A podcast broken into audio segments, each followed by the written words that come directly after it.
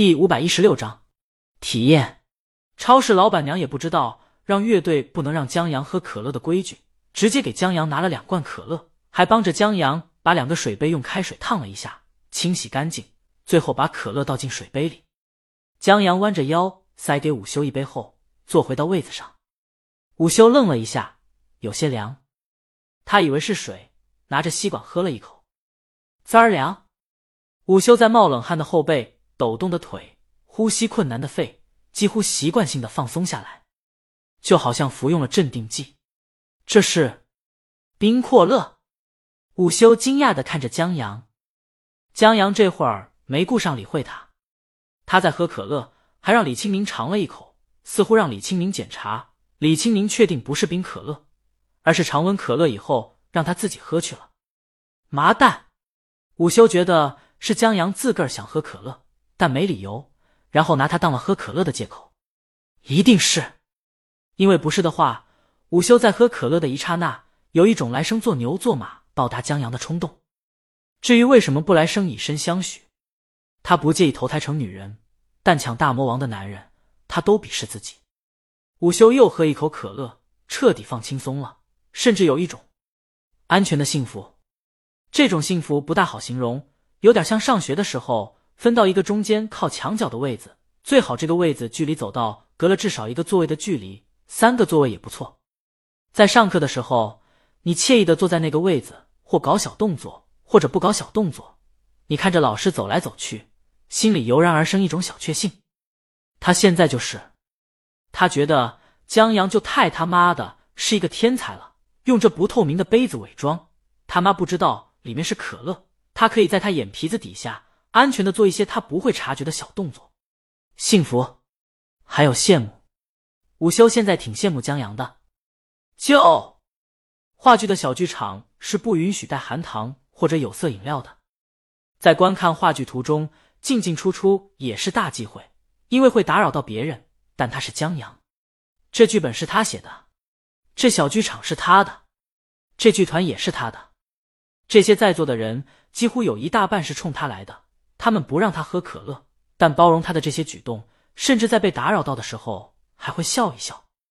最关键的是，他喝可乐，他看话剧的时候出去买可乐，这些都是不礼貌的行为，但江阳可以毫无顾忌的去做，因为他不必担心大魔王会因此对他失望和不喜欢他。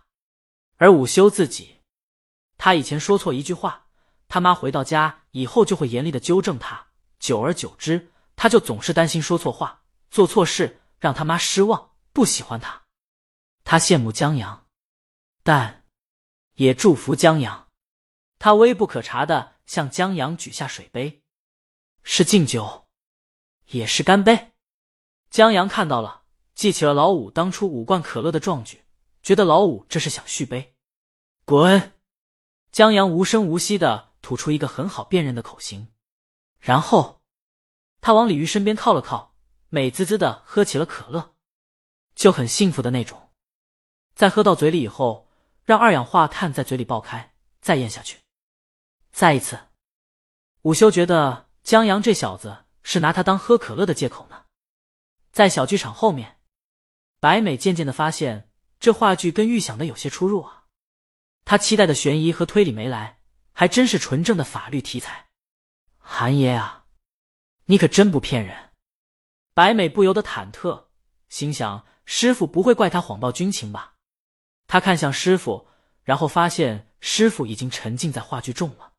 师傅刚开始还拿出了纸笔速记江阳新话剧《十二怒汉》梗概：一个在彼岸新乡贫民窟长大的十八岁少年，被指控杀害了自己亲生父亲。在法庭上，十二位具有不同职业背景的非律政人士组成陪审团。在休息室讨论裁断这桩谋杀案是否，后面师傅就没写了，因为师傅已经沉浸在话剧中了，早把纸笔忘了，正手托下巴，津津有味的看。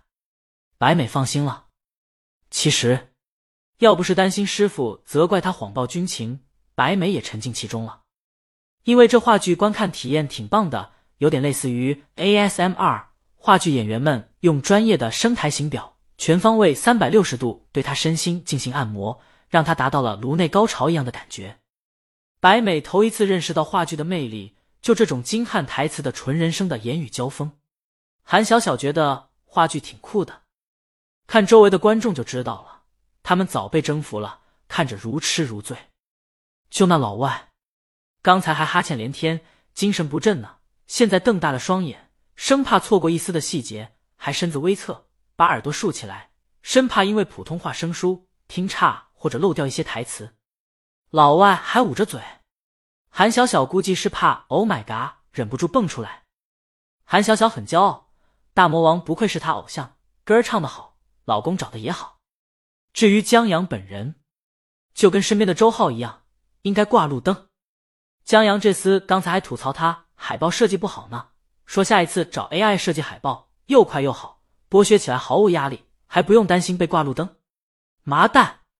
韩小小心想，幸好自己是斜杠杠青年，不然以后还要失业了。